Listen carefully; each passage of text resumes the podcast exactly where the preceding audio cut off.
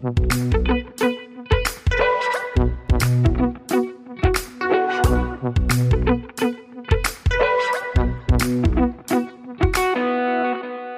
und herzlich willkommen zur 15. Folge unseres Wissenschaftspodcasts aus der Uni Bielefeld mit dem Namen Praktisch Theoretisch. Mein Name ist Stefan und neben mir sitzt wie immer Rebecca. Hallo. Corona ist derzeit weltweit Thema Nummer eins und wir wollen eigentlich ohne große Vorräte einsteigen. Uns ist äh, auch nichts besonders Geistreiches eingefallen. Man könnte was mit Klopapier und Nudeln sicherlich machen. Haben wir aber nicht. Deswegen, ja, steigen wir direkt in unsere Folge 15 ein. Und äh, ich übergebe das Wort mal an Rebecca. Ja, und wir freuen uns sehr, dass wir heute zwei Gäste im Studio haben, die im Prinzip, glaube ich, noch nicht wirklich was miteinander zu tun hatten. Und die beide also ein bisschen aus unterschiedlichen Perspektiven auf unser Corona-Thema und das Thema, was wir dann, äh, also Corona ist unser Aufhänger, ähm, und wir befassen uns dann allgemein so ein bisschen mit den Auswirkungen und überhaupt historischen äh, Kontexten auch von Epidemien und so weiter. Und zwar haben wir heute im Studio die Medizinhistorikerin Julia Engelscheid, ähm, die auch bei uns im SFB äh, arbeitet und den Gesundheitswissenschaftler Professor Oliver Razum. Und ich würde Sie und dich darum bitten, äh, so ein bisschen als Einstieg so ein kleines Statement zu geben, was eigentlich aus Ihrer und, oh ich jetzt Ihrer und deiner Sicht ähm, das für die jeweilige Disziplin eigentlich Interessante an, ähm, am aktuellen Thema Corona und vielleicht auch so ein bisschen der Berichterstattung drumherum ist. Interessant ist vielleicht das falsche Wort. Äh, Corona ist eine große Herausforderung äh, für die Gesundheitswissenschaften, für die Medizin, äh, für die Epidemiologie. Die große Herausforderung äh, ist im Augenblick, die Zahl der Fälle möglichst über einen langen Zeitraum zu verteilen. Die Hoffnung, die Epidemie zum Stillstand zu bringen, äh, hat, glaube ich, im Augenblick niemand mehr. Das Ziel ist jetzt, die Fälle nicht innerhalb von wenigen Wochen, sondern vielleicht von einigen Monaten zu sehen, so dass das Gesundheitssystem nicht zusammenbricht.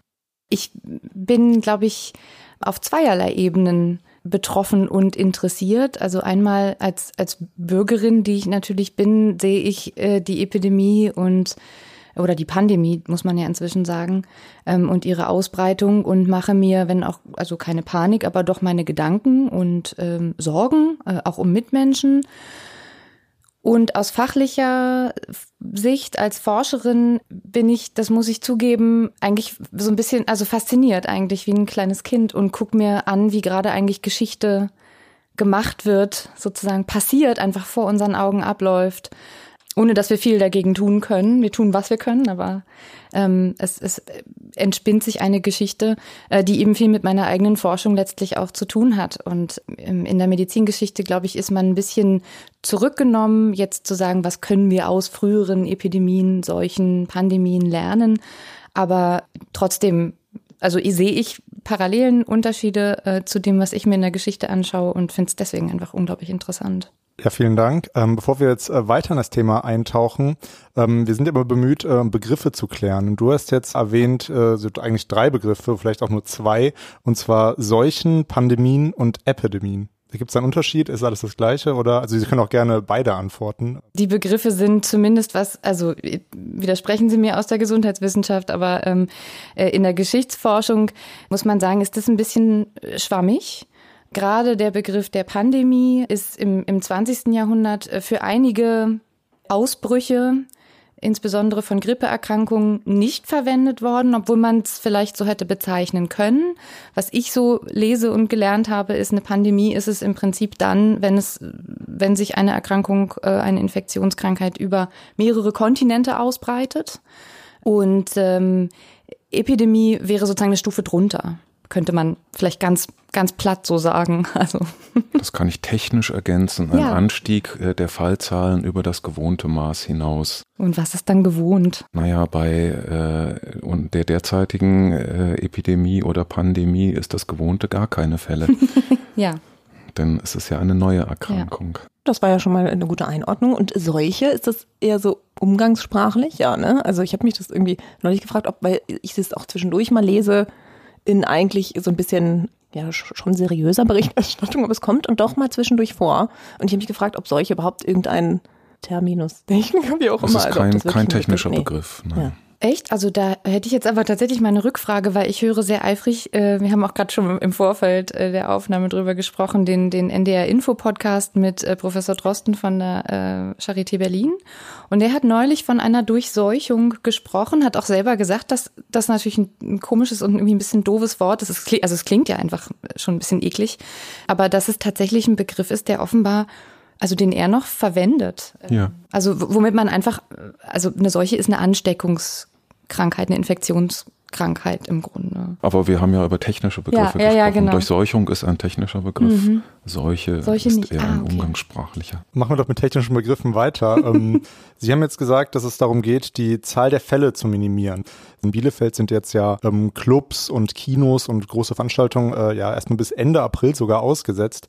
Und das soll ja eben alles die Zahl der Fälle minimieren, weil man geht ja dann ähm, trotzdem davon aus, dass es eben zu einer hohen Erkrankungsrate kommt, also 60 bis 70 Prozent der Bevölkerung. Und man hat so Angst vor diesem exponentiellen Wachstum. Was hat es denn damit auf sich? Also da kann man jetzt nochmal sagen, wir haben mit einem Biologen mal geredet, ganz in unseren früheren Folgen. Und der hat auch, äh, da ging es auch um exponentielles Wachstum, was einem ganz anderen Thema. Und ja, der Mensch ist wohl nicht geneigt, in äh, exponentiellem Wachstum zu denken, sondern eher in linearem. Vielleicht äh, ja, können Sie da beide ähm, ja mal etwas, äh, was zu sagen, was Ihnen dazu einfällt.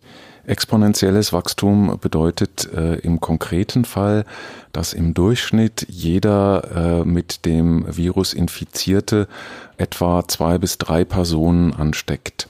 Das heißt, es gibt einen Zuwachs, äh, der eben nicht linear ist, sondern quadratisch oder äh, sogar hoch drei, wenn es hier, wenn man hier exponentiell das Ganze formuliert. Ähm, also ein schnellerer Zuwachs, als wenn es lediglich linear wäre. Das klingt bedrohlich, das ist sicherlich auch bedrohlich, ähm, aber man muss das immer einordnen. Es gibt andere Viren, die haben ähm, eine sogenannte Basisreproduktionszahl, also das gibt an, wie viele äh, andere Menschen sich dann im Durchschnitt anstecken, nicht von zwei oder drei, sondern von sieben oder von zehn oder noch höher. Das heißt, wir haben es hier äh, zwar mit einem äh, hochinfektiösen Virus zu tun, aber keineswegs äh, mit dem Extrem an Infektiosität, äh, das äh, es gibt und das sich denken lässt. Und in der Tat, Sie haben es äh, genau richtig formuliert, ähm, möglicherweise lässt sich an der Gesamtzahl der infizierten Personen nichts ändern. Nur am Zeitraum, innerhalb äh, dessen sich diese Infektionen abspielen. Und das genau ist das Ziel. Und ähm, dafür werden verschiedene Maßnahmen äh, vorgeschlagen und umgesetzt, die Abstand äh, zwischen äh, Menschen schaffen. Also angefangen davon, äh, dass man, äh, wenn man gemeinsam in einem Raum sitzt, einen Meter Platz lässt zwischen sich, so wie wir das gerade hier vorbildlich tun, oder ähm, bei der Begrüßung äh, sich nicht äh, die Hände schüttelt. Ähm, das Wichtigste scheint mir aber, um dieses exponentielle Wachstum einzudämmen, ähm, in der Praxis häufig die Hände zu waschen. Und mit Hände waschen meine ich Hände waschen. Ich meine nicht den Wasserhahn aufdrehen, die Hände drunter halten und den Has Wasserhahn wieder zudrehen. Das ist, glaube ich, eine der am meisten unterschätzten Maßnahmen, äh, die es gibt und dabei eine, die gegen diese Art von Viren in hohem Maße wirksam ist. Händewaschen bedeutet, dass man sich 20 bis 30 Sekunden die Hände einseift, die Fingernägel, äh, die Fingerzwischenräume äh, mitwäscht ähm, und dann mit einem sauberen Handtuch abtrocknet. Wer dann noch ein Desinfektionsmittel verwenden will, kann das tun. Das ist aber im Vergleich zum Händewaschen ähm, außerhalb des Krankenhauskontextes, ich möchte fast sagen, Nebensache. Was nicht ein Ersatz für Händewaschen ist, ist hier in unserer Universität ähm, beim Eintritt äh, einen kleinen Spritzer Desinfektionsmittel auf die Hände machen ähm, und nicht weiter drüber nachdenken. Julia, du beschäftigst dich ja mit Wissenschaftsgeschichte ähm, unter anderem und ähm, du nickst äh, fleißig, weil man hat ja sicherlich ähm, ja nicht nur aus den aktuellen Sachen gelernt, also jetzt was in Südkorea und Italien passiert ist, da ist es ja irgendwie jetzt auch natürlich zu diesen Maßnahmen gekommen, die jetzt hier schon vielleicht ein bisschen früher angewendet werden, aber man hat ja sehr wahrscheinlich, das ist jetzt so ein bisschen ja eine vielleicht, also es kann, soll keine rhetorische Frage werden, aber man hat ja wahrscheinlich auch aus der Vergangenheit gelernt, gerade was sowas wie Händewaschen angeht. Das ist ja sicherlich äh, ja wann hat das denn angefangen und hat man aus vergangenen äh, Epidemien und Pandemien da auch gelernt? Also was jetzt diese, diese ganzen Maßnahmen angeht? Oder ja, ist das mhm. eigentlich erst aus jüngster Zeit so gekommen? Ja, das sind jetzt eigentlich mehrere Fragen. Also das, das eine ist eine Frage von äh, bewusstem Lernen und Zurückblicken auf frühere Epidemien und Pandemien. Das ist, glaube ich, also nach meinem Dafürhalten tatsächlich ein Phänomen, das im 20. Jahrhundert beginnt und ganz besonders eigentlich nach dem Zweiten Weltkrieg äh, einsetzt, als man auch die Weltgesundheitsorganisation gründet. Die hat Vorläuferorganisationen, das will ich gar nicht bestreiten. Aber unter anderem die spanische Grippe von, von 1918 und Folgejahren ähm, ist so ein Erinnerungspunkt sozusagen, auf den man auch äh, durchaus immer wieder ähm, trifft, wenn es um spät, also in, ne, wenn man auf spätere ähm, Ausbrüche von Infektionskrankheiten schaut. Ähm, und dann auch auf deren Gegenwart. Also damit will ich sagen, das wird memoriert, während eine Pandemie entsteht, sozusagen. Ja, da wird dann eben gefragt, ist das jetzt so wie damals? Können wir das vergleichen? Ähm, und, und wie können wir uns dagegen äh, schützen, dass es einen ähnlich hohen ähm, Ausbruch beziehungsweise auch eine ähnlich hohe äh, Todesfallzahl gibt? Grundsätzlich ähm, ist also ein Punkt, der mich tatsächlich sehr fasziniert an dieser ganzen äh, Kiste, die Tatsache, dass man zum Beispiel, wenn wir über ähm, diese Basisreproduktionszahlen sprechen, wenn wir über Prognostik sprechen, über Statistiken, das sind alles relativ junge Wissenschaften. Der Aufstieg der Statistik, der Bevölkerungsstatistik übrigens ganz stark entlang medizinischer äh, Fragen und, und Probleme, die ähm, sich in dem Kontext ergeben haben in modernen Gesellschaften. Ähm, das ist eigentlich ein, vor allem ein Phänomen des 19. Jahrhunderts. Auch da als Historikerin natürlich muss ich sagen, es gibt dazu Vorläufer. Praktiken des Vermeidens, zum Beispiel von Kontakt, die gibt es sehr viel länger. Die gibt es auch sehr viel länger, als wir eigentlich wissen, was Infektionen verursacht. Ne? Also Mitte des 19. Jahrhunderts entsteht das, was wir als moderne Labormedizin, als Laborbakteriologie äh, bezeichnen, mit unter anderem Robert Koch als äh, wichtigem Vertreter und vielen, vielen anderen, überwiegend männlichen Wissenschaftlern. Da wird erstmals eigentlich der Link gemacht zwischen Mikroorganismen, die kennt man ein bisschen länger, hat die schon mikroskopisch gesehen, aber ähm, man, man weiß noch nicht äh, eben bis in die 1860er, 70er Jahre rein, dass die eben spezifisch für in, unter anderem Infektionskrankheiten verantwortlich sind. Und von Viren ist da übrigens noch gar keine Rede. Wenn wir aber uns anschauen, wie alt die Quarantäne ist, also die ist mindestens nachgewiesen seit dem 14. Jahrhundert, nämlich seit der Pest in äh, Italien. Ähm, also die äh, Hafenstädte äh, und, und ähm, ähnliche Umschlagplätze waren natürlich vor allem von Infektionskrankheiten betroffen, immer wieder durch die, durch die Geschichte hinweg. Mm, und die Idee, ähm, Menschen, von denen man zumindest vermuten oder ähm, sehr sicher annehmen kann, dass sie eine Krankheit in sich tragen, ähm, diese Idee, die räumlich zu isolieren, das kann man also mindestens bis dahin zurückverfolgen. Ne? Und dafür braucht man in dem Sinne noch gar kein Wissen darüber, wie jetzt Infektion eigentlich geht. Die Frage des Vergleichens äh, finde ich ungemein spannend. Und ähm, es drängt sich natürlich immer wieder auf, äh, den Vergleich zu ziehen mit äh, beispielsweise der spanischen Grippe 18, äh, 1918, 1919 äh, den Sie genannt haben. Und ich glaube, es gibt eine ganze Reihe von äh, Dingen, die man bedenken muss, äh, wenn man solche Vergleiche anstellt. Wir leben in einer vollständig anderen Gesellschaft. Ähm, wir haben vollständig andere Instrumente zur Verfügung. Mhm. Sie haben erwähnt, dass man von Viren überhaupt erst seit Ende des 19. Jahrhunderts weiß und die Virologie hat sich in den 1930er, 1940er mhm. Jahren entwickelt, also erst nach äh, der spanischen Grippe. Das heißt, Tests auf äh, Erkrankung waren damals überhaupt nicht möglich. Ja. Äh, ebenso wenig äh, wie der Gedanke, äh, einen Impfstoff äh, gegen die Viren entwickeln zu können. Das ist überhaupt erst äh, in den 1940ern, 50ern möglich gewesen, als es gelungen ist, ähm, im Labor Viren tatsächlich zur Reproduktion zu bringen. Können wir vielleicht nachher nochmal drüber reden. Ich würde gerne nochmal zurück zur äh, spanischen Grippe. Ähm, man muss also vorsichtig sein zu sagen, naja, das ist damals so dramatisch verlaufen mit äh, weltweit 40 Millionen Todesfällen. das kann äh, jetzt wieder so verlaufen. Kann ja, aber muss nicht, ähm, weil es eben viel mehr Möglichkeiten gibt, ähm, etwas zu tun. Aber, und das würde ich gerne noch bestätigen, äh, was Sie gesagt haben, bestimmte relativ simple Maßnahmen ähm, hat man damals ebenfalls schon mit Erfolg eingesetzt, nämlich dieses Social Distancing, mhm. also mhm. das Schaffen von äh, Distanz äh, zwischen Menschen.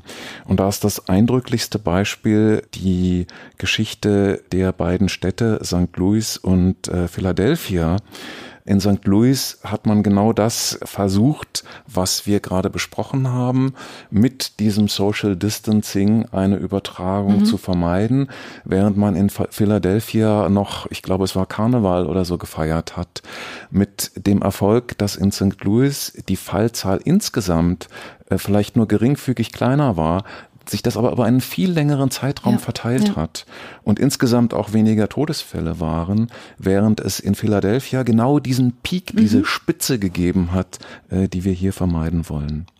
Insofern vergleichen, glaube ich, immer mit einer großen Portion Vorsicht und ähm, mit einem interdisziplinären Blick, der nicht nur auf den Erreger geht, sondern der auf den sozialen Kontext geht. Unbedingt, genau. Aber also vielleicht nur als Ergänzung. Es ist aber eben interessant, ähm, wie in Gesellschaften diese Vergleiche aufgerufen werden. Ne? Also das beobachte ich eben und dann schaue ich mir den historischen Fall an und komme eben genau zu, zu auch Beobachtungen von solchen, solchen Unterschieden. Ja. Vergleiche werden ja auch auf andere Art und Weise angestellt äh, zwischen unterschiedlichen Erregern. Ja. Da sind wir dann jetzt wieder eher im medizinisch-virologischen Bereich. Und auch da gibt es interessante Aspekte und weiterführende Aspekte und andere, wo man wieder vorsichtig mhm. sein muss, äh, weil eben dann doch wieder Soziales äh, reinspielt und geänderte Verhältnisse. Es ist dies Jahr der zweite Ausbruch ähm, eines SARS, Sudden Acute Respiratory Syndrome, also eines. Kann ich kurz einhaken? Ja. Äh, wollte Sie nicht unterbrechen, weil ich glaube, ja. Sie gehen jetzt in die Richtung, die ich sowieso, sowieso gerade fragen wollte. Bevor Sie jetzt zu SARS kommen, was ja. ich sehr interessant finde, können wir vielleicht kurz klären, weil ich weiß es ehrlich gesagt nämlich nicht. Was ist der Unterschied zwischen Viren, Bakterien und sind das Erreger oder gibt es auch noch Erreger? Also eine ähnliche Frage, wie ich am Anfang gestellt habe. Und dann können Sie direkt bei SARS eigentlich weitermachen. Ähm, es ist gut, äh, dass Sie hier nochmal eine Zwischenfrage gestellt haben. Viren sind etwas sehr Spezielles. Ähm, das sind keine Lebewesen, sondern das sind kleine Partikel. Die bestehen im einfachsten Fall ähm, aus einem Stück Erbmaterial. Im Falle äh, von Grippeviren oder den SARS-Viren, diesem Coronavirus, ist das ein kleines Stück Ribonukleinsäure, also RNA. Und drumherum ist eine Eiweißhülle, das sogenannte Kapsid. Das ist also ein nicht stoffwechselndes, sich nicht vermehrendes Partikelchen, äh, was winzig klein ist. Um sich zu vermehren, benötigt ein Virus eine lebende Zelle. Und der Mechanismus ist ein äh, sehr einfacher. Das Virus dockt auf der Oberfläche von bestimmten Zellen an. Hier bei diesen Erkrankungen, von denen wir gerade sprechen, sind das Zellen der Lunge, entleert das Stückchen Erbmaterial in die Zelle und damit wird der Zellstoffwechsel komplett umprogrammiert. Die Zelle macht dann nichts anderes mehr, als neue Viruspartikel zu produzieren, im Prinzip vereinfacht gesprochen, also weitere Stücke Erbmaterial, identische, mehr oder weniger identische, komme ich gleich noch drauf, und diese Hülle. Die fügen sich dann zusammen, bis irgendwann die Zelle buchstäblich platzt und Tausende und Abertausende von diesen Viren in die Umwelt entleert. Ähm, der Husten, der dann dazu kommt, der nutzt dem Virus, weil es dadurch aus dem Körperinneren wieder rauskommt und andere äh, Menschen infizieren kann. Ein wichtiger Punkt noch, dieses kleine Stück Erbmaterial ist sehr wenig stabil. Das bedeutet, es mutiert immer wieder, es verändert sich und damit verändert das Virus seine Eigenschaften. Das ist offensichtlich passiert, als dieses Virus von einem Tier, vermutlich einer Fledermaus, auf äh, erstmals auf einen Menschen überging und da eine Möglichkeit fand, sich besonders effektiv zu reproduzieren. Das heißt, ähm, diese Kombination aus sich äh, fortpflanzen zu können und dabei sich zu verändern. Das ist das, was Viren erfolgreich und gefährlich macht. Und ein letzter Punkt vielleicht noch aus Sicht eines Virus, das klingt jetzt etwas äh, metapherhaft, aber aus Sicht eines Virus ist die optimale Lösung eigentlich eine, bei der die betroffene Person hier bei einem Atemwegsvirus äh, viel hustet, aber nicht äh, gleich äh, verstirbt. Denn der Tod der Person trägt nicht dazu bei, dass sich das Virus weiter verbreiten kann. Das ist also aus Sicht des Virus eigentlich nicht äh, die Absicht. Metapher. ja, Vielen Dank für die Info. Fand ich ganz gut erklärt. Also ähm, ich hoffe, alle im Raum haben es auch verstanden. ähm, ich muss ganz kurz eine Nachfrage stellen dazu. Heißt das denn eigentlich, dass wenn man eine hohe Todesrate hat, dass das, dass das Virus dann nicht so gut designt ist? Also wenn man das jetzt mal so ganz ähm, ich würde es ein bisschen Frage anders formulieren. Im, Im, Grundsatz haben Sie natürlich recht, aber ich würde es ein bisschen anders formulieren. Ein solches Virus wird wahrscheinlich nicht besonders erfolgreich sein. Also eine Horrorvorstellung von einem Virus, das einen sofort auf der Stelle tot umfallen lässt, äh, die wird in der äh, Praxis zum Glück nicht funktionieren, weil sich dann das Virus nicht verbreiten kann. Wir sind dann wieder bei dieser Basisreproduktionszahl. Wenn man sofort tot umfällt, dann ist die Basisreproduktionszahl kleiner als eins. Das heißt, man steckt weniger als eine Person äh, an und es muss aber mehr als eine Person sein, damit überhaupt eine Ausbreitung äh, stattfinden kann. Und was sind Bakterien? Bakterien sind Lebewesen. Bakterien sind äh, mindestens äh, einzelne Zellen und viel, viel größer als Viren und haben den kompletten Apparat, um selbst Stoffwechsel zu betreiben, das, was dem Virus fehlt um Ihnen nochmal eine Vorstellung zu geben über die, die Häufigkeit äh, von Viren. Ich nehme jetzt mal ein extremes Beispiel. Wenn Sie äh, im Meer baden und einen Schluck Meerwasser äh, zu sich nehmen, dabei unbeabsichtigt, ähm, sagen wir mal 10 Milliliter, dann nehmen sie damit ungefähr 100 Millionen Viren zu sich und einige Millionen äh, einzellige Lebewesen, da, darunter äh, hauptsächlich Bakterien. Das heißt, Viren sind überall und der Großteil der Viren hat mit uns überhaupt nichts zu schaffen. Deren ökologische Nische sind andere kleine äh, oder sind kleine Lebewesen, sind Bakterien, äh, sind Einzeller äh, und so weiter. Also Viren sind in einer unglaublichen Vielfalt überall vorhanden und es sind im Vergleich zur Gesamtzahl der Viren nur ganz, ganz, ganz wenige, die uns eigentlich betreffen. Dann sind Viren und Bakterien gleichsam Krankheitserreger, also können zu Krankheitserregern Können beide werden. Krankheitserreger sein, unterscheiden sich aber äh, ganz praktisch dadurch, äh, dass man Virenerkrankungen mit Antibiotika nicht behandeln kann. Antibiotika heißt ja gegen das Leben gerichtet.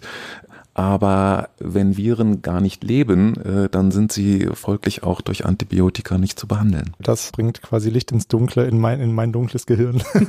es war jetzt eine Unterbrechung. Sie haben ja eigentlich gerade was über SAS oder SARS gesagt oder erzählt und dass es jetzt schon in diesem Jahr die zweite SARS-Welle ist. Da Nein, nicht in diesem Jahr, sondern es ist äh, insgesamt das zweite Mal, äh, dass ein Coronavirus zu einer akuten Atemwegserkrankung äh, mit hoher Übertragbarkeit führt.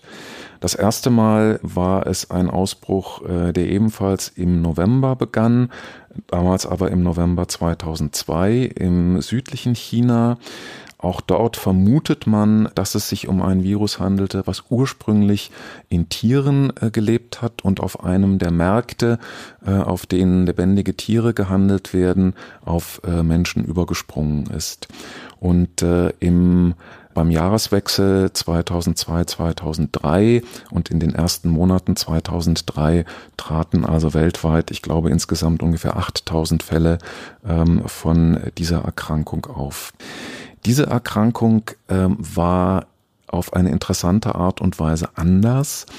Die Sterblichkeit, äh, wir sprechen ähm, vom Fachbegriff äh, Letalität oder Case Fatality Rate, also der Anteil der Erkrankten, der verstirbt, war höher als bei dem jetzigen Ausbruch. Der lag in etwa bei 10 Prozent. Das ist schon immens hoch im Vergleich äh, zu dem vielleicht einen Prozent bei diesem Ausbruch. Aber der große Unterschied war, dass die Infektiosität, also die Ansteckungsfähigkeit von erkrankten Personen eigentlich erst in dem Augenblick richtig begann, in dem äh, die Personen auch Symptome gezeigt haben, also beispielsweise schweren Husten. Das heißt, es war recht einfach, infizierte Personen zu erkennen. Nach dem, was wir im Augenblick wissen über den neuen Ausbruch, ist die Sterblichkeit äh, zum Glück geringer, die Infektiosität ist auch hoch, aber was das äh, große Problem macht, ist, dass die Infizierten bereits infektiös sind, also andere anstecken können, ein Tag, zwei Tage, vielleicht sogar drei Tage, bevor sie irgendwelche Symptome haben. Und das ist das, was die Eindämmung so unheimlich schwierig macht. Und deswegen ist es auch so wichtig, auch für Menschen, die sich komplett gesund fühlen, sich an diese äh, Niesetikette zu halten. Das heißt nicht in die Hand zu niesen, sondern in die Ellenbeuge zu niesen oder wenn sie in die Hand genießt haben, äh, die Hände zu waschen. Denn es ist eben nicht auszuschließen, dass sie tatsächlich bereits infiziert sind. Das dient nicht dem Eigenschutz, das dient dem Schutz aller anderen. Und das ist eben das, was wir als Public Health, als öffentliche Gesundheit äh, bezeichnen. Das Denken nicht nur in der Gesundheit des Einzelnen, das macht die Medizin, sondern in der Gesundheit der Bevölkerung. Und dafür sind diese Maßnahmen wie NIS äh, wie sagt man? Wie sagt man dazu? Etikette. Etikette, Etikette. danke. Denise-Etikette äh, und Sitzen. das Händewaschen ebenso wichtig. Ja, ich habe den, den Händedruck, den spare ich mir jetzt auch, aber ich habe dann sowas etabliert in meinem Freundes- und Bekanntenkreis, den Corona-Fist-Bump. Also wenn man quasi sich so die Faust äh, entgegenreicht und dann so schlägt. Äh, darf man das denn machen oder ist es auch eher abzuraten? Ja, also wir können nicht sämtliche sozialen Kontakte komplett abbrechen. Das wird einfach nicht funktionieren. Ich glaube, da muss man realistisch bleiben und äh, man muss abschätzen, wie hoch Risiken tatsächlich sind.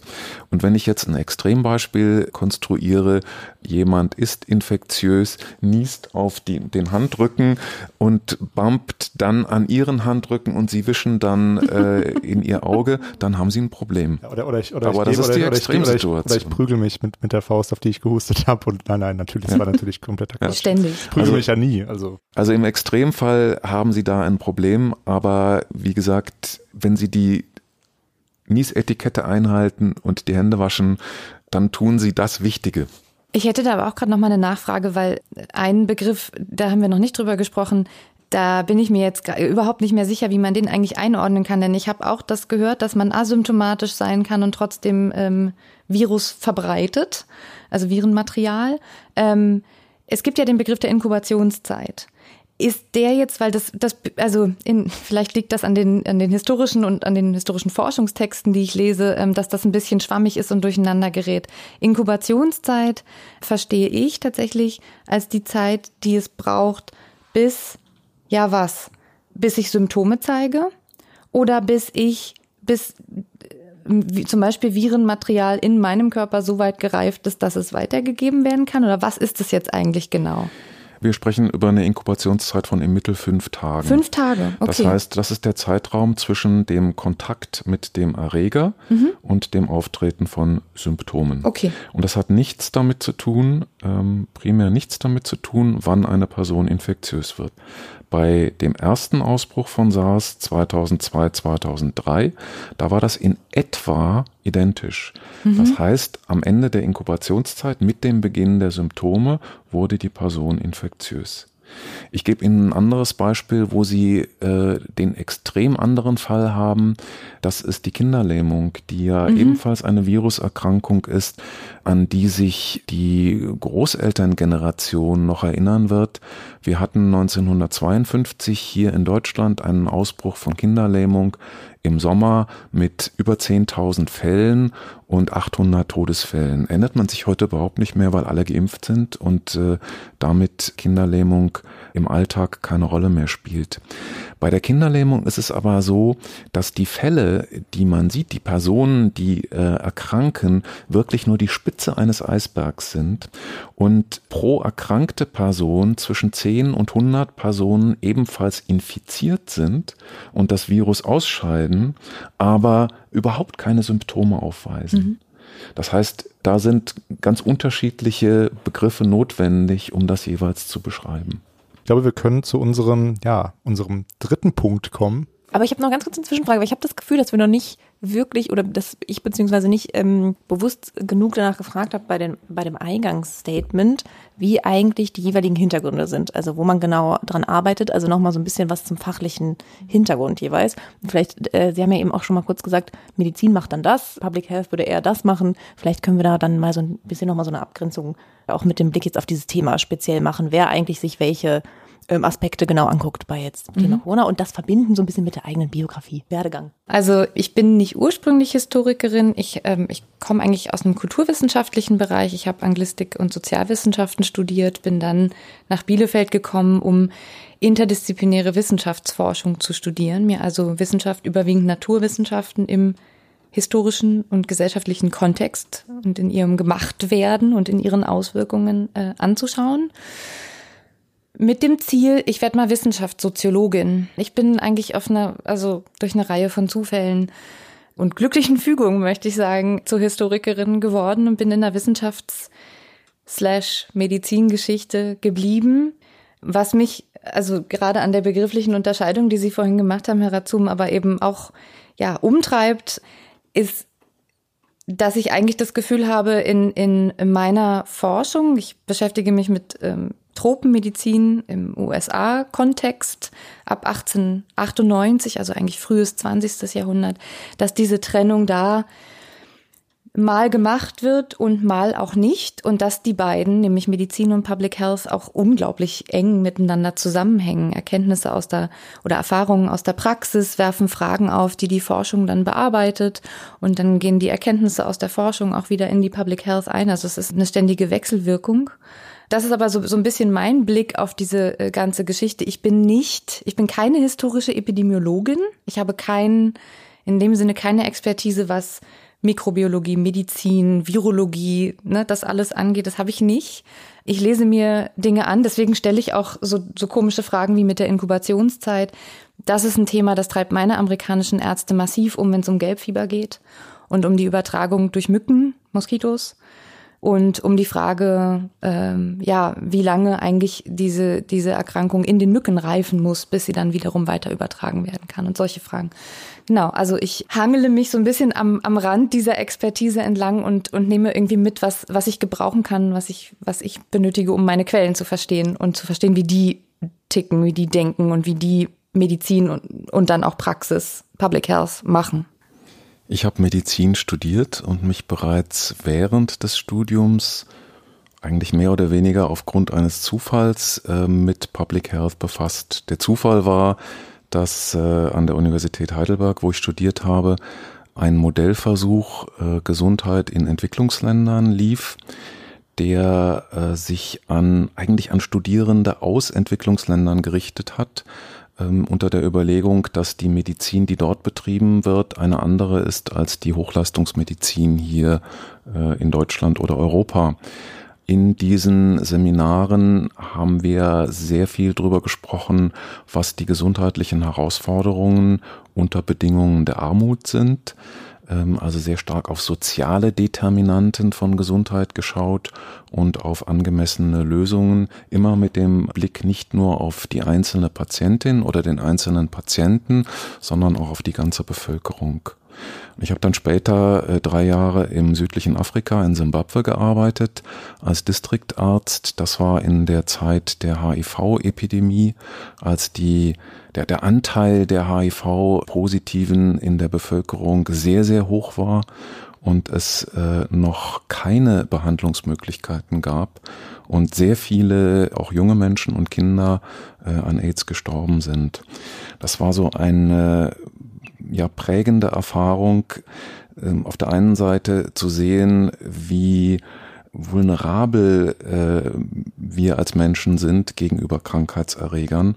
Auf der anderen Seite haben wir in dem Distrikt aber sehr erfolgreich Impfprogramme durchgeführt, äh, beispielsweise gegen Masern oder gegen die bereits genannte Kinderlähmung, wo es überhaupt keine Frage war äh, für die Mütter, äh, ihre Kinder impfen zu lassen, weil sie noch äh, wussten, wie die Zeiten waren, als es diese Impfung nicht gab und Kinderlähmung zu diesen wirklich grausamen äh, Lähmungserscheinungen oder zum Tode geführt hat. Und auch Masern ist eine Krankheit, die äh, zum Tode führen kann, speziell unter Bedingungen der Armut. Also das ist so ein bisschen der Hintergrund, der mich von der Medizin dann sehr schnell zur Public Health äh, oder den Gesundheitswissenschaften gebracht hat. Ich habe das dann weitergeführt, äh, indem ich in London ein Jahr Epidemiologie als postgraduierten Studiengang gemacht habe. Es wäre interessant ähm, zu hören, was ja Sie beide dazu sagen. Und zwar, ja, also wie man so Wissen über Krankheiten rezipiert. weil es, das war ja auch ein bisschen so unser ver verpatzter Einstieg, sage ich mal, mit Klopapier und Nudeln. Also das machen die Leute jetzt ja eben. Und es gibt ja auch populär wissenschaftliche oder eben eigentlich gar keine wissenschaftlichen Beschäftigungen mit generell mit diesen, mit diesem Problem, was Sie beide gerade erzählt haben, also mit Krankheiten, Viren, Bakterien. Und die Leute, ähnlich wie ich, wissen ja vielleicht gar nicht unbedingt, wie man das unterscheidet, dass jetzt auch kein Vorwurf sein soll. Aber es gibt ja eben diese, diese, ja, Sachen, wo Leute was drüber lernen. Nämlich es gibt ja Filme, so wie, ähm, es gibt zwei relativ bekannte Filme, über Krankheiten. Das sind äh, Outbreak und Contagion, oder heißt der, glaube ich. Erstmal würde mich interessieren, wie, wie diese Filme das quasi darstellen und was Leute dann wohl über Krankheiten denken. Also ist das eine Dramatisierung? Genau, und kann man denn nach sowas was lernen oder was wäre denn ein guter, ein guter Film oder ein, oder eine gute Dokumentation, wie man, wie könnte man die aufziehen, damit Leute eben was lernen? Wir versuchen immer so Co-Vorträge zu vermeiden, aber naja, ich hoffe, die Frage war trotzdem pointiert genug. Pointiert, aber auch sehr komplex. Also es ist lange her, dass ich, ich habe mal Outbreak gesehen, aber das ist eine Weile her. Ich glaube, also erstmal ganz allgemein gesagt, was, was sich an, nicht nur, aber heute eben erleben wir es ja quasi am eigenen Leib und in, in unserer eigenen Gegenwart, was sich an dem aktuellen Fall zeigt, ist eigentlich, wie viel Nichtwissen unser Wissen begleitet. Also speziell bei einem, bei einem Virus, dessen Verhalten man noch nicht kannte. Jetzt kennt man es ein bisschen besser, aber man kann bestimmte Dinge noch nicht abschätzen. Das ist was anderes als die, die saisonale Influenza, die durchzieht, von der man in etwa weiß, wie sie sich verhält, von der man berechnen, na ja, sie, ja, sie wackelt mit dem Kopf, aber äh, verhältnismäßig viel Erfahrungswerte auch hat, auf die man zurückgreifen kann. Insofern glaube ich, ist so ein Eindringen eigentlich von einer Naturkraft, wie jetzt es dieses Virus ist, in unser äh, soziales Miteinander und in, in ja auch wirtschaftliche Abläufe und eigentlich alle Bereiche des Lebens eben erstmal verständlicherweise ein Grund zur Sorge. Also das, das rüttelt auf, das kann ich total nachvollziehen dass äh, Leute da ja besorgt und bekümmert reagieren. Was ich gleichzeitig ganz interessant finde, wir leben ja in etwas, was man als Wissensgesellschaft bezeichnen kann. Viele Menschen arbeiten gar nicht mehr mit den Händen, sondern mit ihrem Kopf und mit Wissen. Und mein Eindruck ist, speziell vielleicht hier aus dem universitären Kontext heraus, dass es relativ viele Menschen gibt, die ja, eine akademische Vorbildung haben, ein bisschen wissen, wie man recherchiert, wie man mit Wissen umgehen kann und gerade deswegen mit Nichtwissen eigentlich gar nicht umgehen können und tatsächlich in so eine Abwehrhaltung gehen. Also ich habe, da ich, ich bin nun, wie gesagt, ich beschäftige mich sehr wenig mit Viren, aber eben mit, mit Mikroorganismen und mit Parasiten und meine, äh, die Leute in meiner Umgebung wissen das und haben dann natürlich, als es um Corona plötzlich ging, Anfang des Jahres, mir viele markige Sprüche und Witze äh, mir gegenüber gemacht und mich darauf angesprochen. Und darin schwang eigentlich so eine gewisse Überheblichkeit, fand ich.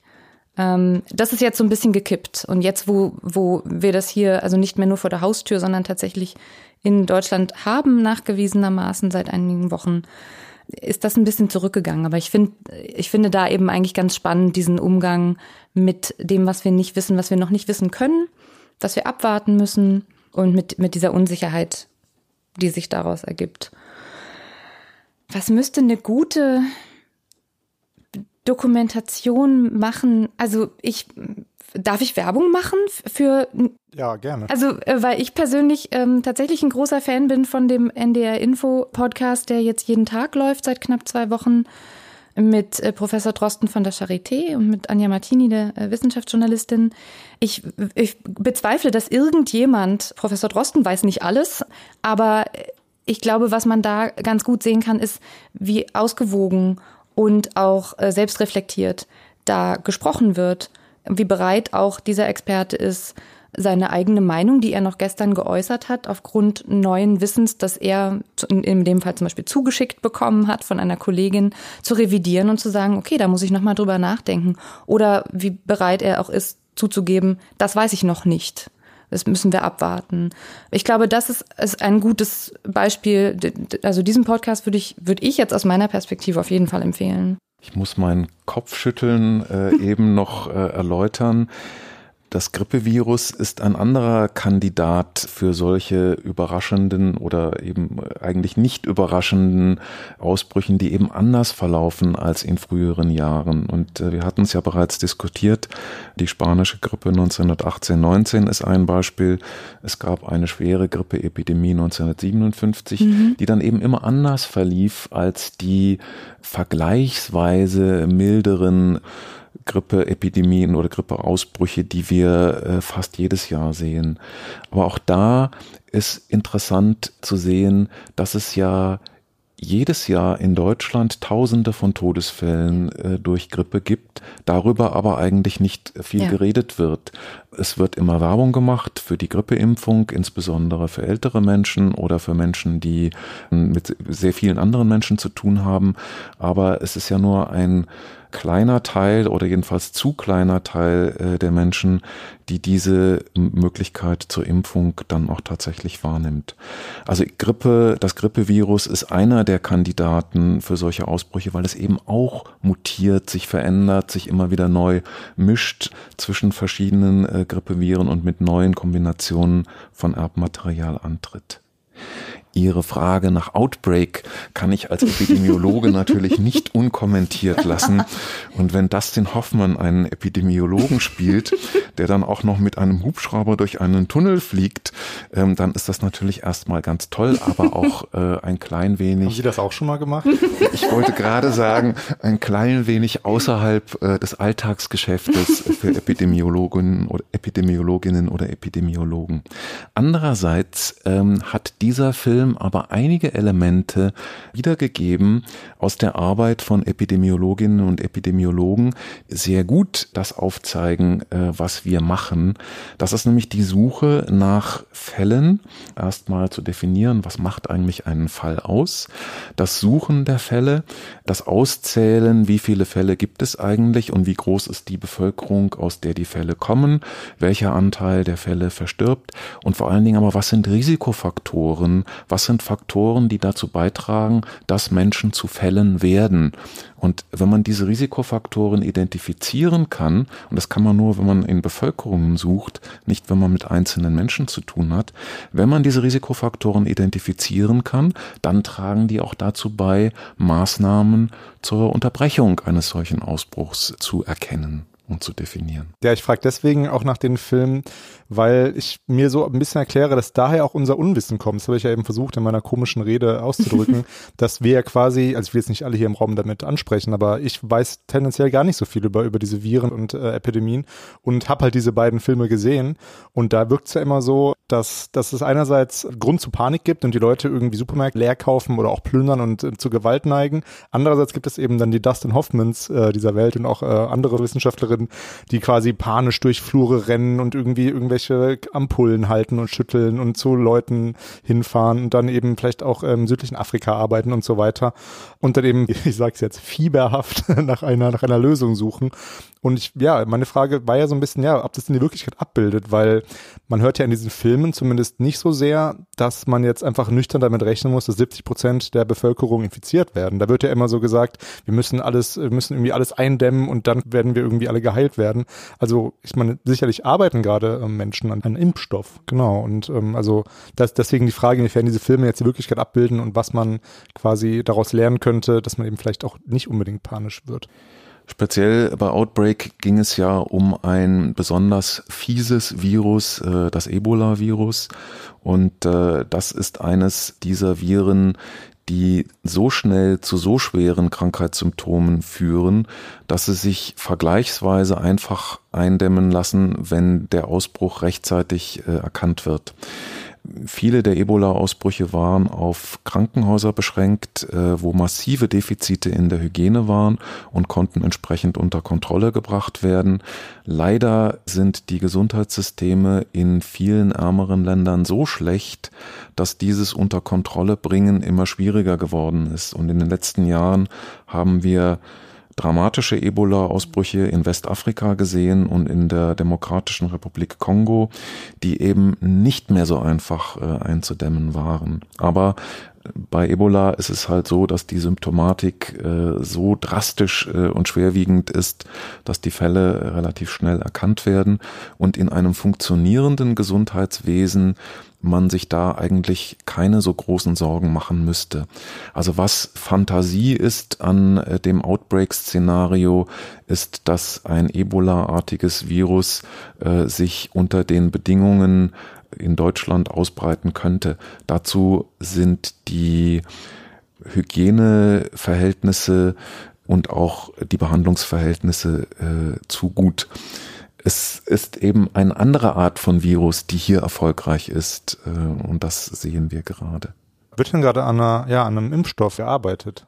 Also laut der Weltgesundheitsorganisation gibt es 25 äh, sogenannte Kandidatenimpfstoffe, aber das muss man sehr realistisch sehen. Das wird Monate, Monate, Monate dauern, bis solche Impfstoffe einsatzbereit sind. Darauf können wir im Augenblick nicht bauen. Äh, werden die, kurze Rückfrage, dann eigentlich in äh, analog äh, getestet wie, wie Medikamente, also in, in äh, Randomized Clinical Trials und also in, in klinischen Versuchsreihen ganz normal, der Ablauf ist, lässt sich nicht beschleunigen oder also es muss auf Nebenwirkungen getestet werden Exakt. und und und alles. Exakt, das geht ja in mhm. mehreren mhm. Phasen und äh, es muss sicher sein, dass man mit äh, dem Impfstoff äh, keinen Schaden anrichtet und dass die Nebenwirkungen, die es möglicherweise gibt, aber jedenfalls äh, deutlich geringer sind als der Nutzen, äh, den man mit dem Impfstoff äh, erzielen wird.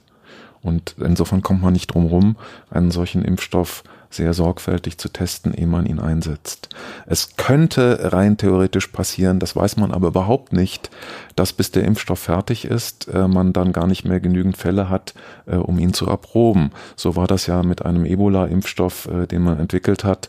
Ähm, und als der dann fertig war und man ihn erproben wollte, waren durch die Hygienemaßnahmen, durch die Stärkung der Gesundheitssysteme der Ausbruch schon so stark in den Griff äh, gebracht, dass man gar nicht genügend Fälle für solche klinischen Versuchsreihen hatte versuche mich jetzt mal unauffällig an einer halbwegs eleganten Überleitung zu unserem äh, einen Themenkomplex, den wir auf jeden Fall noch besprechen wollten, weil wir das vorab auch ganz spannend fanden, das ganze Thema so ein bisschen soziale Folgen, äh, Thema Ausgrenzung.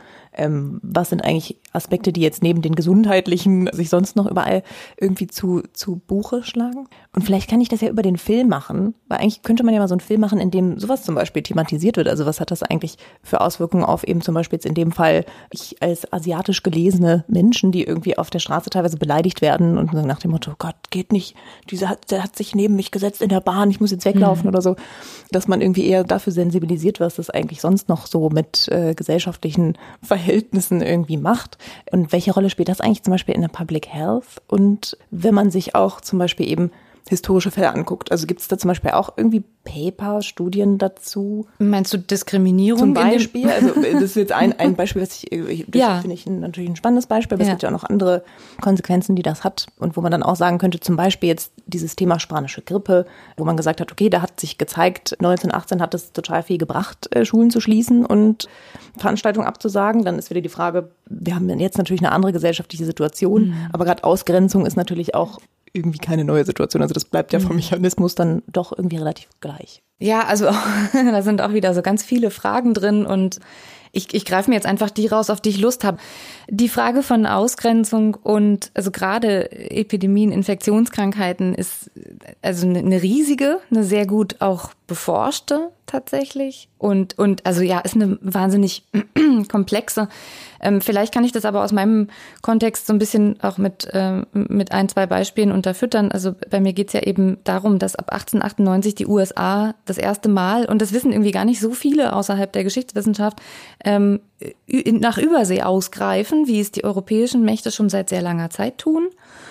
Die USA gewinnen 1898 den Spanisch-Amerikanischen Krieg und luchsen damit sozusagen ähm, den Verlierern, nämlich den Spaniern, also ihre ehemaligen Kolonien ab und sehen sich jetzt plötzlich damit konfrontiert, dass sie äh, Überseeterritorien haben, in dem, was man so gemeinhin unter tropischen Regionen versteht.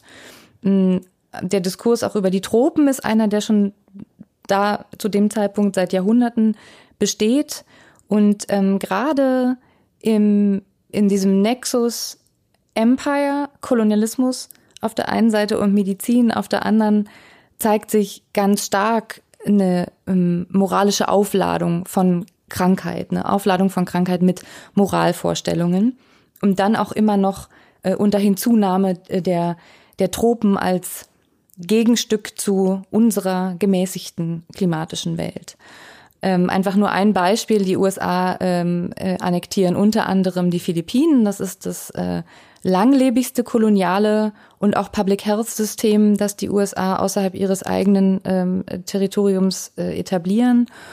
Und dort äh, setzen sie sich ganz massiv unter anderem auch mit Cholera auseinander ähm, und mit, also mit verschiedensten Infektionskrankheiten und auch solchen, äh, solchen, jetzt muss man ganz vorsichtig sprechen, auch mit solchen Erkrankungen, äh, bei denen es möglich ist, dass zum Beispiel Einwohner der Philippinen asymptomatisch sind. Das heißt also, sie tragen einen Erreger in sich und zeigen aber keine Symptome. Da gibt's dann massiven, ja, Hass, Rassismus und entsprechende Äußerungen von zum Beispiel amerikanischen Militärs, äh, Soldaten wie auch äh, Verwaltungspersonal gegenüber Filipinos, äh, weil denen damit gleich eine, eine, was Moralisches unterstellt wird. Ja, also da ist die Verbindung zwischen Krankheit in sich tragen und moralisch verwerflich sein ganz unmittelbar ähm, wird die drüber gestülpt. Ähm, das vielleicht mal so als ein Beispiel. Ein zweites Beispiel aus der Gegenwart. Äh, wir erleben, äh, wie die AfD hm. Ähm, Public Health relevante Politik macht. Deswegen spreche ich auch drüber. Wenn Beatrix von Storch äh, verlangt, dass ab sofort keine Geflüchteten mehr nach Deutschland aufgenommen werden, um Covid zu stoppen. Ähm, das ist schlicht und ergreifend Fake News. Das sind Falschmeldungen, denn es gibt keinerlei Evidenz, äh, dass von Geflüchteten äh, dieses Virus nach Deutschland äh, mhm. gebracht worden ist. Ähm, da müssen wir als Public Health Menschen, auch wenn wir im öffentlichen Dienst sind äh, und verbeamtet sind, drüber sprechen, weil es sich hier nicht äh, primär um politische Äußerungen handelt, sondern es handelt sich um Äußerungen, die zu diesem Thema Public Health relevant sind. Wir haben dazu äh, vor zwei oder drei Wochen äh, auch einen Letter in Science gehabt. Es ist nicht nur in Deutschland so, sondern auch in vielen anderen Ländern äh, wie der Türkei, dass Druck ausgeübt wird, ähm, bestimmte Dinge zu verschweigen, die relevant sind äh, für die Gesundheit der Bevölkerung. Ähm, darüber muss man reden können. Und dazu äh, ist es eben nicht so, dass äh, die Regierenden oder das Robert Koch Institut Dinge verschweigen würde, sondern es sind äh, populistische Regierungen wie in der Türkei oder rechtspopulistische Parteien wie in Deutschland, die das tun.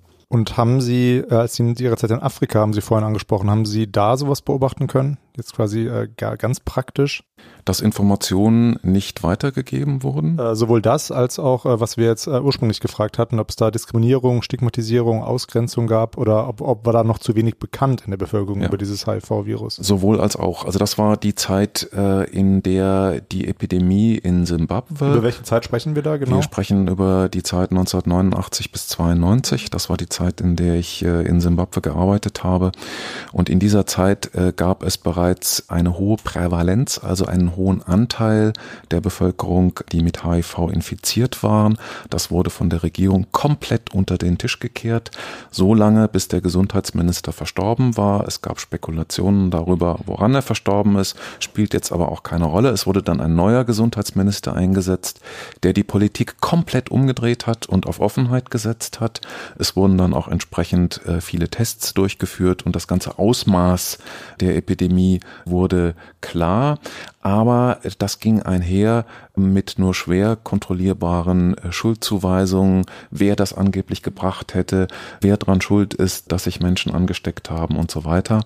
Und es hat viel Zeit und viel Energie gekostet, die notwendigen ähm, Präventionsmaßnahmen dann tatsächlich auch umsetzen zu können und von dieser emotionalen, schuldgeladenen Diskussion wegzukommen. Hm, und ich glaube, also Sie kennen sich jetzt gerade mit dem HIV-Virus und AIDS äh, hundertmal besser aus als ich, aber einfach nochmal so als Ergänzung, äh, bei, bei AIDS sieht man ja ganz massiv die Annahme, krank sind die anderen in den westlichen Industriestaaten ging es massiv gegen ähm, Queer Communities. Und auch da war ja schon, also die, die, die Vorannahme, dass die anders und deviant sind und nicht, nicht in Ordnung sind gesellschaftlich, dass das Abweichungen von der Norm sind. Und da kam dann diese, diese Krankheit obendrauf, diese Epidemie und die Annahme, das haben nur die. Ja, und bis, also es hat ja allein auch in der Forschung tatsächlich einen kleinen Lag gegeben, bis man eingesehen hat, dass tatsächlich auch zum Beispiel heterosexuelle Menschen diese Krankheit bekommen können. Also das nur vielleicht als, nochmal, wenn es um, um, um Stigmatisierung geht. Also die kann, wenn sie stark genug ist, oder sie konnte zumindest zum damaligen Zeitpunkt auch Forschung und Forschungsergebnisse zumindest, ich sag mal, behindern. Und es ist ja, wie man sieht, total schwierig, solche Vorstellungen, die ja immer so festgefahren sind, die dann ja irgendwie, ja, also ich, ich, ich denke das jetzt nicht, natürlich nicht, aber mir sind, mir sind ja diese Vorstellungen, die jetzt beschrieben wurden, total bekannt. Und das dann ähm, wieder rauszubekommen, ähnlich wie das bei, bei den Filmen mit der Panik, dass man jetzt irgendwie Klopapier kaufen muss. Ähm, das sind ja einfach irgendwelche festgefahrenen Muster, die man irgendwie, ja, genauso irgendwie bekämpfen muss wie das Virus an sich wahrscheinlich. Vielleicht neigen wir alle dazu, was tun zu wollen, statt rumsitzen zu wollen. Und insofern habe ich äh, schon Verständnis dafür, wenn jemand sagt, ich kaufe jetzt Klopapier und Konservendosen. Man kann das ja auch weiterdenken und sagen, wenn Menschen jetzt tatsächlich erkranken und zwei Wochen äh, zu Hause bleiben sollen, mal angenommen, die Krankheit verläuft nicht allzu schwer, dann ist das ja hoffentlich äh, so zu lösen, dann haben sie Klopapier und was zu essen zu Hause, das ist ja erstmal gar nicht schlecht. Problematisch wird das Ganze dann, ähm, wenn Dinge gekauft werden, die entweder nicht zielführend sind oder Augenwischerei sind. Das sind also diese Handdesinfektionsmittel, die das Händewaschen eben nicht ersetzen. Oder wenn Dinge gekauft werden, die eigentlich an anderer Stelle dringender benötigt werden. Und das trifft für diese Masken zu. Diese Masken brauchen Menschen, die Vorerkrankungen haben. Die brauchen vielleicht auch ältere Menschen. Die brauchen aber nicht die 25 äh, bis 35-Jährigen oder 45-Jährigen ähm, oder 55-Jährigen, äh, wenn es davon zu wenig gibt. Dazu machen sie einen zu kleinen Teil an der Wirksamkeit aus. Die Masken brauchen diejenigen, die gefährdet sind oder diejenigen, die mit äh, Patienten zusammenarbeiten. Also daran würde ich gerne anschließen, weil diese Masken mich auf, auf äh, eine ja, Frage bringen, die ich mir gestellt habe, als ich über mein eigenes Projekt und über mein Quellenmaterial nachgedacht habe. Ich habe letztes Jahr in den USA mir die Akten des dortigen Public Health Service angeguckt, also der nationalen Gesundheitsbehörde, die das sollte ich vielleicht dazu sagen, aus dem Militärkontext hervorgegangen ist und bis heute diesem untersteht. Also es ist eine, eine Rangorganisation mit militärischen Rängen. Und allein für meinen Forschungszeitraum für 20, 30 Jahre äh, habe ich da war ich da konfrontiert mit ich glaube so an die 200 Archivkisten, also Nebenkisten, in denen so Verwaltungsdokumente äh, waren, ganz normale Abläufe chronologisch und thematisch geordnet, gab es ganz viele Kisten mit einem ziemlichen Wust dieser Wust, das waren überwiegend Zuschriften an den Public Health Service. Zum einen von ganz normalen Leuten, die Fragen hatten. Das war damals eigentlich die einzige Organisation, an die man sich irgendwie neben dem eigenen Hausarzt irgendwie wenden konnte, um äh, was zu erfahren über Infektionskrankheiten. Es waren auch Meinungsäußerungen in diesen Briefen. Dann gab es viele Ärzte, Allgemeinmediziner, aber auch Fachärzte, Niedergelassene und ganz, ganz viele auch so Quacksalber aller Art, die dem Public Health Service insofern helfen wollten, als sie irgendwelche ähm, wilden Chemiecocktails zusammengemixt haben, die sie angeblich schon seit 20 Jahren also erfolgreich an ihren Patienten angewandt haben. Das sind wirklich, also das waren schon damals irgendwie dubiose äh, Mischungen. Und jetzt komme ich zu dem, was, was, ich, ähm, was mich eigentlich interessiert. Ähm, das war die Gruppe der Tüftler und Bastler und Erfinder. Ähm, das, das waren Leute, die, also zum Beispiel beim Ausbruch, Neuausbruch der Pest, äh, ganz zu Beginn des 20. Jahrhunderts, die ja über Ratten übertragen wird. Und dann hat man also angefangen, obsessiv Ratten zu verfolgen und töten zu wollen. Und dann kommen also diese ganzen Zuschriften von Erfindern und Bastlern. Ähm, hey, lieber Public Health Service, ich habe hier eine tolle neue Rattenfalle.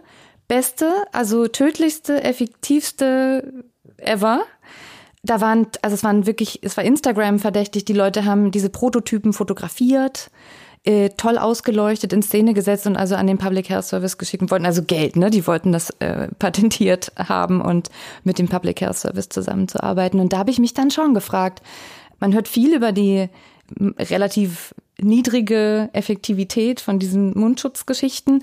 Ähm, wo ist da eigentlich jetzt gerade so der Erfindergeist? Gibt es irgendwen aus der weiß nicht, Materialforschung, der oder die sich mal zusammensetzt mit jemandem und sagt, wir haben hier irgendwie ein Spezialgewebe, das ist für was anderes, ganz anderes entwickelt worden. Oder wir, also gibt, gäbe es nicht die Möglichkeit, mal zu gucken, ob man irgendein Gewebe entwickelt, das das kann? Sie, Sie gucken un, ich gucke unzufrieden.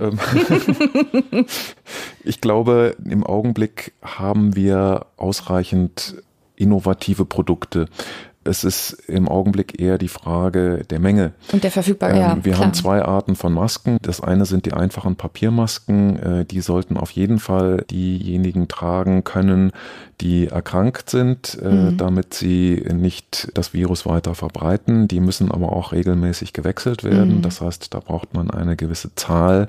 Da nützt eine Maske äh, nur sehr kurz und sehr wenig. Und dann haben wir die Masken, die tatsächlich vor Viren schützen.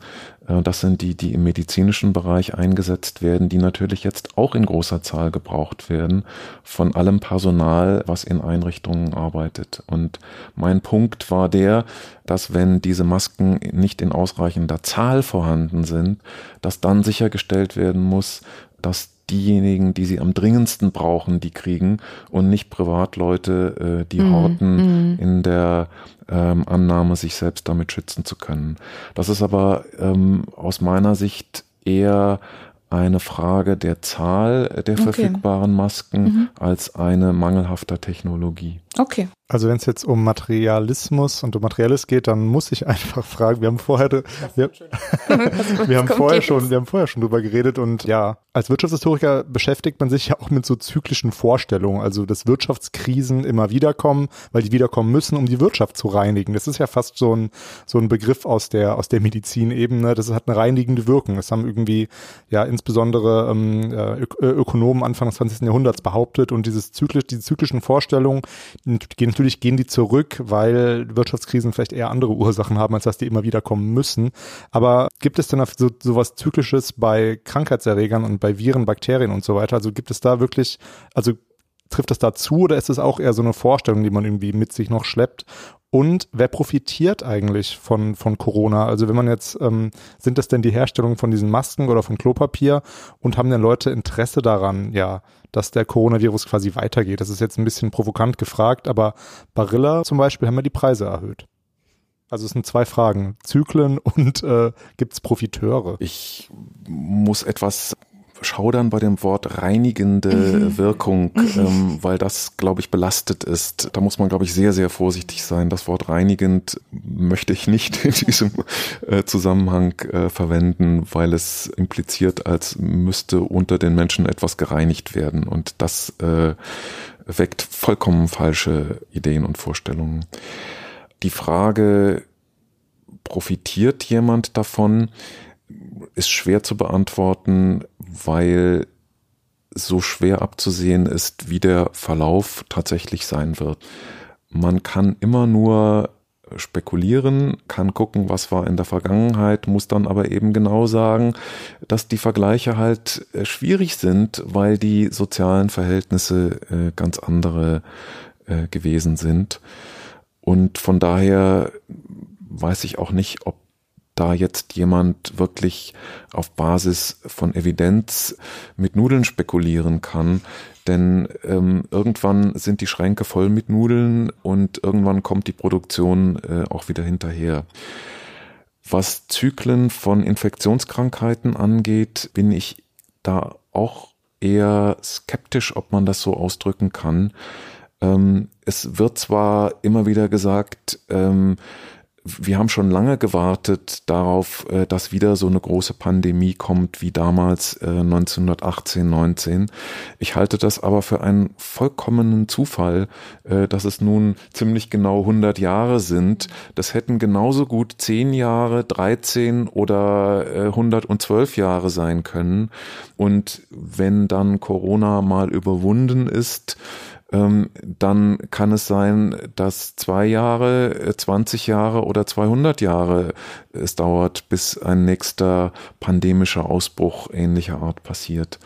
Da sind Vorhersagen, glaube ich, unmöglich, weil bei den Mutationen von Viren ganz einfach auch der Zufall eine Rolle spielt. Äh, natürlich haben Sie vollkommen recht mit dem äh, reinigende Wirkung sollte man nicht auf, äh, auf diese Zyklen beziehen, sondern man nimmt ja an, dass bei Wirtschaftskrisen oder also kann man annehmen, dass dadurch die Leute, die eben nicht mehr am Markt teilnehmen sollten oder können, dass die dann eben ja quasi vom Markt runtergespült werden, sofern der Staat nicht eingreift. Aber genau diese Analogie, die will ich gar nicht herstellen. Deswegen sind vielleicht diese Anführungsstriche, die ich gemacht habe, äh, sind ja untergegangen, weil, weil es ein Podcast ist. Wenn man die nicht, ja, wenn man die nicht sehen kann. Ja, aber trotzdem, ja genau. Äh, vielen Dank für die Antwort. Ich würde im Grunde sagen, weil wir dann doch schon ganz gut fortgeschritten sind in der Zeit, mhm. äh, dass wir eigentlich jetzt zum Ende kommen. Ich glaube, wir haben auch ganz schön viel äh, doch abgedeckt. Ich gedacht, wir sprechen gar nicht so viel über auch nochmal so pragmatische Dinge wie jetzt sowas wie Masken und solche Sachen. Haben wir aber, finde ich, äh, deswegen auch gut. War gar nicht so geplant, aber ich glaube, wir haben jetzt wirklich viele Informationen auch mal wieder hier äh, drin gehabt. Und deswegen kann ich ja nochmal fragen, ob noch jemand was loswerden möchte. Oder ist noch irgendein so Thema oder vielleicht auch so nochmal so ein, so ein Hinweis, vielleicht auch irgendwie Literaturhinweise, das äh, versuchen wir auch immer noch ein bisschen einzubauen, wenn vielleicht Menschen, die jetzt nicht schon Gesundheitswissenschaftlerinnen oder Medizinhistorikerinnen sind, irgendwie vielleicht so ein bisschen was allgemeinverständlicheres, falls es sowas gibt. Falls nicht, ist auch nicht schlimm. Aber genau, wenn es noch irgendwelche Hinweise gibt, wäre jetzt ein guter Zeitpunkt. Ähm, also ich kann, ich kann gerne einen Literaturhinweis geben, den habe ich jetzt tatsächlich auch schon ein paar Mal gegeben und den finde ich sehr angenehm differenziert, nicht nur, weil es sich dabei um einen ehemaligen Kollegen von mir handelt, ähm, der hier auch in Bielefeld seine, seine Dissertation geschrieben hat.